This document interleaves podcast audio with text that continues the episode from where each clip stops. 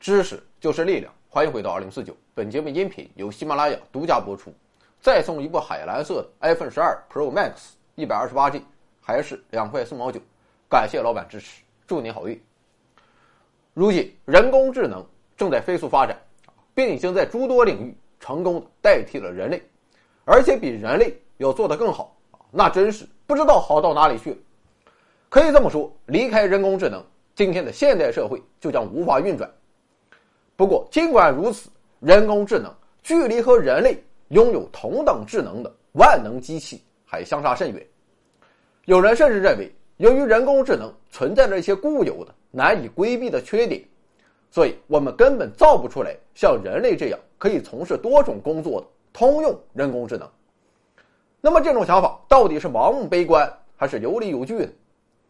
客观来看，确实还是有一定道理的，因为人工智能的发展。确实存在两大缺陷，至于如何解决这两大缺陷，目前人类还没有想到特别好的办法。第一大缺陷是框架问题，简单来说就是人工智能不会像人类那样去进行适当的思考，这哥们儿一旦开始思考，很有可能就收不住了。比如说，我们想象这样一个场景：说黄博士失恋，悲伤的他把自己关在屋子里。不肯出来，于是为了挽救他这个脆弱的灵魂，我派出一个人工智能机器人去把黄博士给扛出来。结果这哥们儿啊进了屋之后，确实是完成任务，而且完成的非常彻底。他只把黄博士扛了出来，至于黄博士的秋衣秋裤、内衣内裤啊，全都给扒了。于是便在全社会造成了极大的恐慌，老百姓在太阳落山之后再也不敢出门。商家纷纷歇业，导致国民经济蒙受重大损失，严重影响了我国社会主义现代化进程。可见，单纯的告诉人工智能啊，把黄博士给扛出来，这个命令还是太简单了。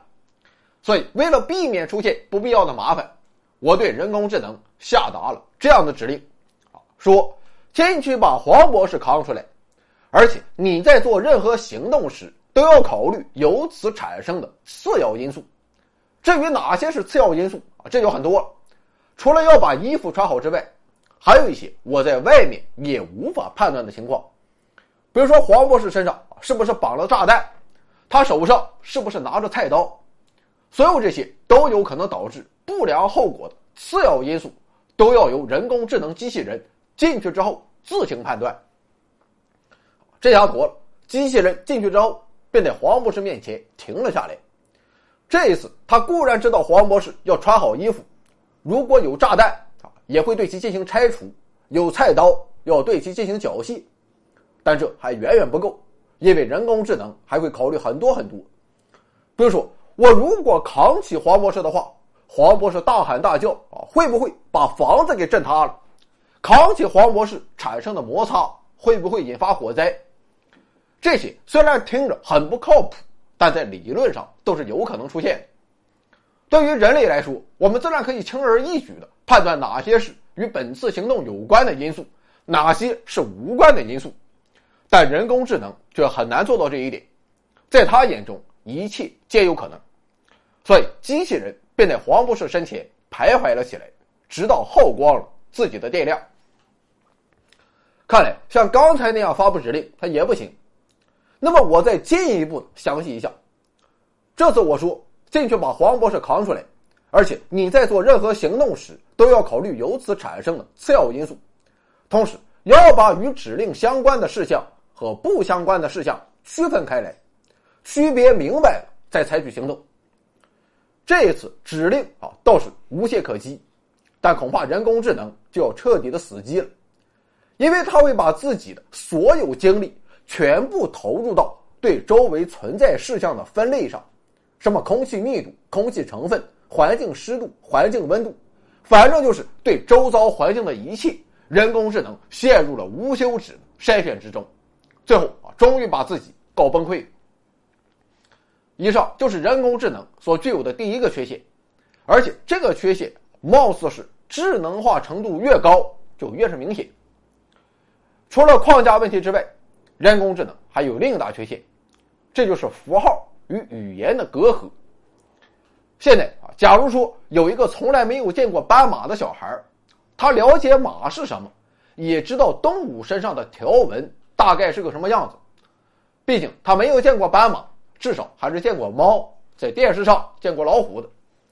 那么，如果你告诉他斑马就是带条纹的马，小孩马上就可以在脑海中形成斑马的形象。而当他在动物园第一次见到活蹦乱跳的斑马时，也会瞬间意识到啊，原来这哥们儿就是斑马。但是人工智能的理解方式它就不一样了。事实上，人工智能所拥有的只是计算机上的程序，它并没有见过马富有光泽的皮肤和健壮的肌肉，也没有听过马叫、喝过马尿。至于动物身上的条纹，人工智能自然也不具备人类那样的概念。人工智能只是利用计算机上的符号啊，也就是一系列文字序列来认识马和条纹。在这种状态下，当我们告诉他斑马是有条纹的马，人工智能也只是将两种符号连接在一起，从而形成了新的符号。也就是说，人工智能无法像人类那样理解斑马在我们生活的现实世界中真正的身姿。说不定，当他看见胳膊上带着五道杠的黄博士啊，也会将其认为是斑马。由于符号与现实世界的含义没有真正的连接在一起，所以这个缺点被称为符号接地问题。总之，要想研发出真正意义上的通用人工智能，人类就必然要面对并解决框架问题和符号接地问题。那么，能不能解决？很难，不过方法也不是没有。我们知道，借助于深度学习技术，如今的人工智能在视觉领域，其识别能力已经与人类不相上下，甚至已经达到了超越人类的程度。而人类之所以在常识方面仍旧远超人工智能，原因正在于我们的感知能力远远不止视觉这一种。对于我们来说，这个世界是极其复杂与多维的。所以，如果人工智能在听觉、嗅觉、触觉、味觉等其他感觉上也能像视觉那样实现超强性能的话，那么或许它就可以摆脱符号的世界，并拥有与人类同样的常识，成功克服以上两大缺点。也就是说，就等于是让人工智能拥有了身体。另外，也有学者认为啊，这种形式的学习未必需要实际的机器人。让人工智能在计算机上的虚拟世界中体验并学习与现实世界相似的经验，这也可以。当然了，在这种情况下，虽然可以绕过制造与人类相似的机器人这一难题，但是仍要创造一个像现实世界那样按照自然规律运转的虚拟世界，这个难度同样十分之大。最后，还有人认为啊，要想逾越常识这一鸿沟。必须研发有别于深度学习的新的技术。不论如何，有一点啊是非常明确，就是通用人工智能的研发面临着堆积如山的问题。但我们也相信，人工智能的脚步肯定不会停止。历经多次技术突破之后，人工智能一定可以理解语言的含义，掌握常识与知识。那么，此时的人工智能可以与人类画上等号吗？当然还远远不够，因为除了具体的概念之外，人类世界还拥有着很多抽象的概念，比如说愉快、美丽、善良、科学精神等。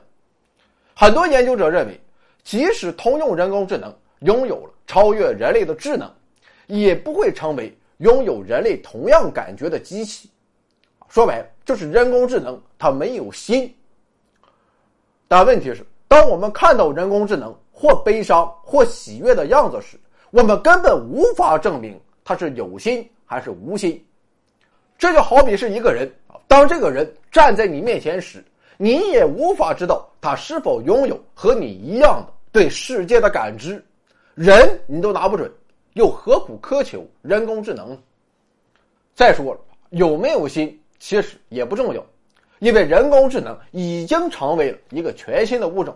一个注定有别于人类的物种，也或许是一个注定在未来取代人类、代表地球文明走向星辰大海的宇宙物种。这里有盛世美颜，这里有天籁之音，这里有知识水平，这里更有超级大奖。欢迎疯狂关注，回到二零四九或 Back to 二零四九，我在这里等你哦。